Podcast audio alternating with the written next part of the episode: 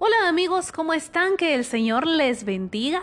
Es para nosotros una bendición estar nuevamente haciendo lectura de estos hermosos devocionales.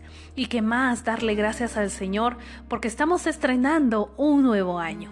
Esperamos que sea de bendición estos temas que traemos nuevamente para ti. Y nuestro tema es de cuatro días. Y este se llama Año Nuevo mismo Dios.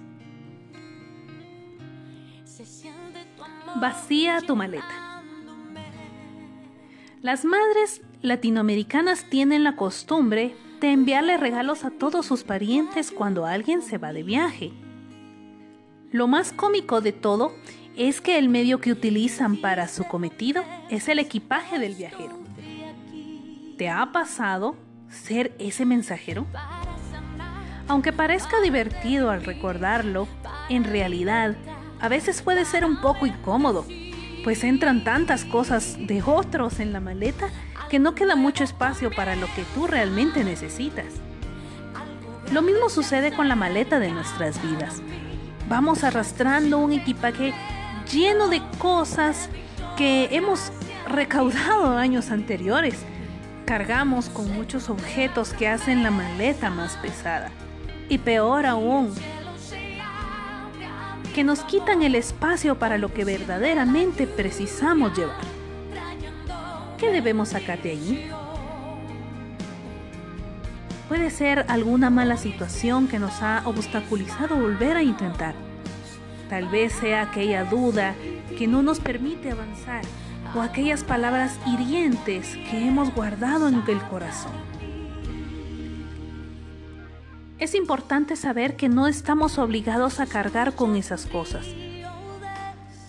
ya que no nos pertenecen, le pertenecen al pasado. ¿Qué tal si las dejamos allí? Necesitamos hacer espacio para todo lo bueno que Dios quiere darnos en este año.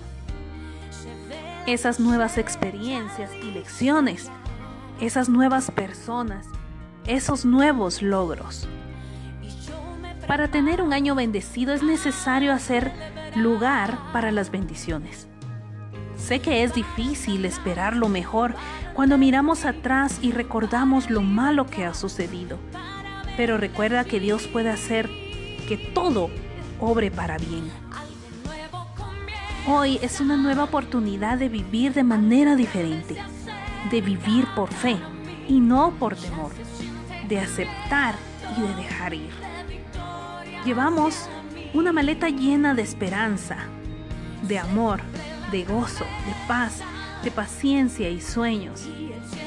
Dejemos atrás lo que solo ha sido una carga y observemos cómo Dios nos ayudará con lo que realmente vale la pena. Yo ya preparé mi maleta para este viaje. ¿Y tú qué estás esperando? Te dejaré algo Piensa en tres cosas que crees que has estado cargando por mucho tiempo y que te han estado dominando. Entrégaselas a Dios esta noche y pídele que te ayude a no dejar que sigan siendo parte de tu vida. Así que el día de mañana te esperamos para que sigamos juntos con este hermoso devocional. Que Dios te bendiga y que tengas un bendecido año.